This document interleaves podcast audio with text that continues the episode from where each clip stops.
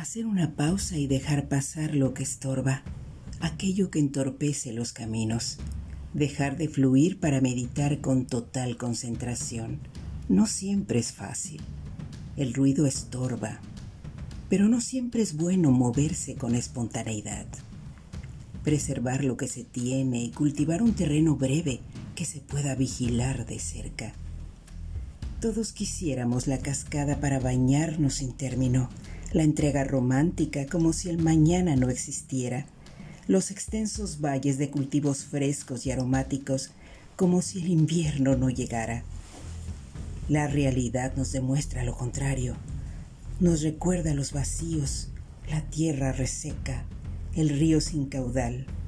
Solo entonces nos sabemos vacíos de todos los amaneceres y empezamos de nuevo en espera de algo que nutra lo que somos que valore lo que logramos y nos haga sabios.